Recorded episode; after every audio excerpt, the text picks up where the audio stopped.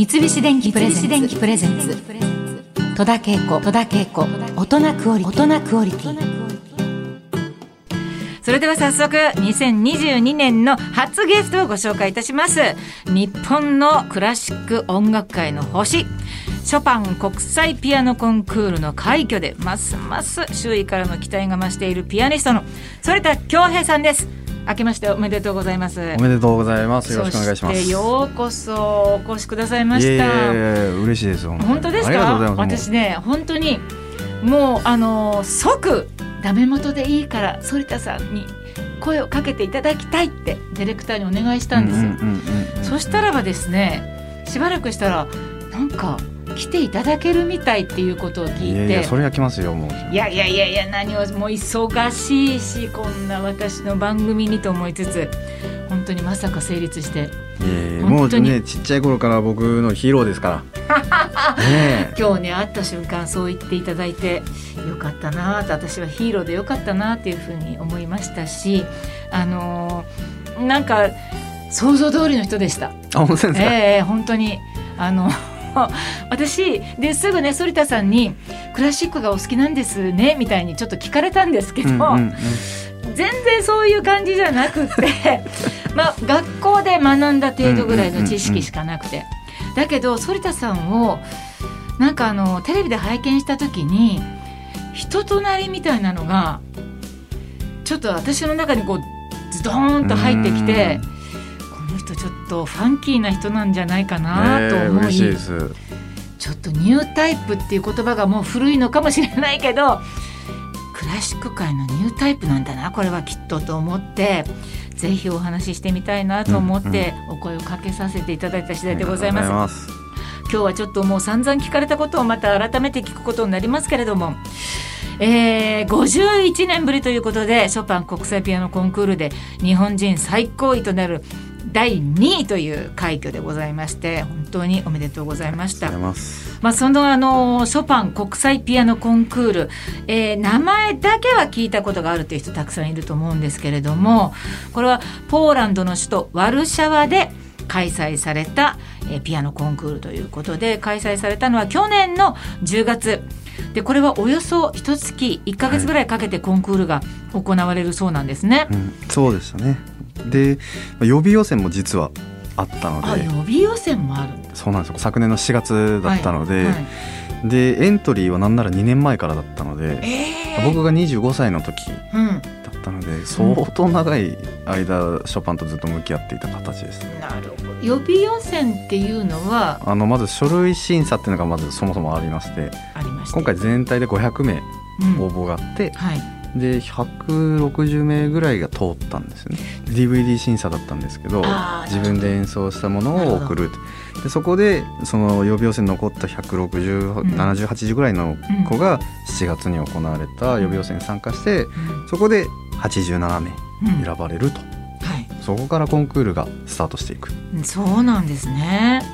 でその後3次予選もあって、うんで最後ファイナル。だから書類予備1236回ぐらい審査が。ありましたね。まあ本当1か月間。私ちょっとど素人で申し訳ないんですけどこう予備予選からずっと曲はみんな、はい、あの同じ曲を弾くんですか、うんうん、変えてもいいんですか？予備予選の作品は一次予選まああの本戦で弾く作品たちを組み合わせた作品たちでした。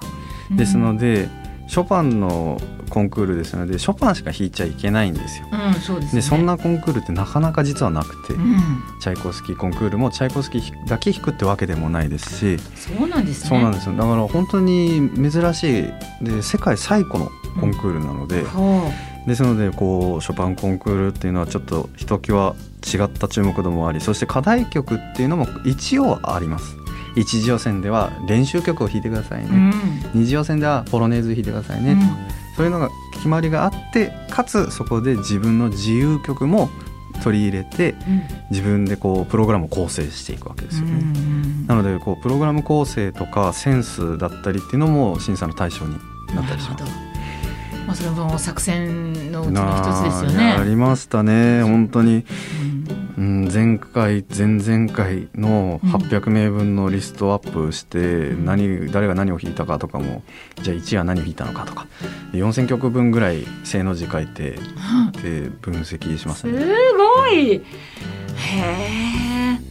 だからこうなんていうかこう言ってしまえばコンクール向きの曲、うん、不向きの曲っていうのは存在してしまうんですよね。うん、でやっぱりそれを知っとくべきかなって僕は思ってやりました。というのも僕はコンクールから離れていましたし、コンクールから離れるっていうことはコンクールの環境がわからないので、はい、いい意味において置き換えればコンサートのように弾けたりするんですけど、うん、やはりコンクールっていうのはちょっと魔物が潜んでる場でもありましたね。うん。そうなんですね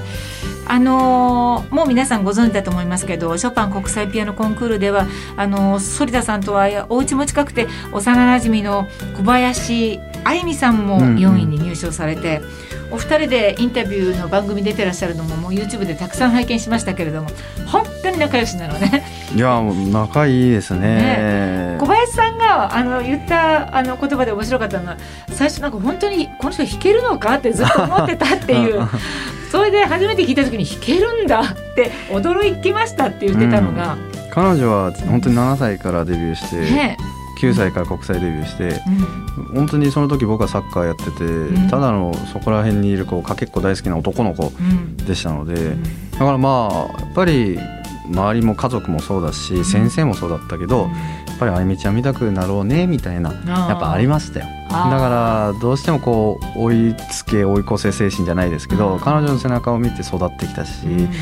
で音楽教室も同期同じ年に入ったので。っぱりこう彼女が学校を歩けばみんなが振り向くし、で僕もそのうちの一人だったし、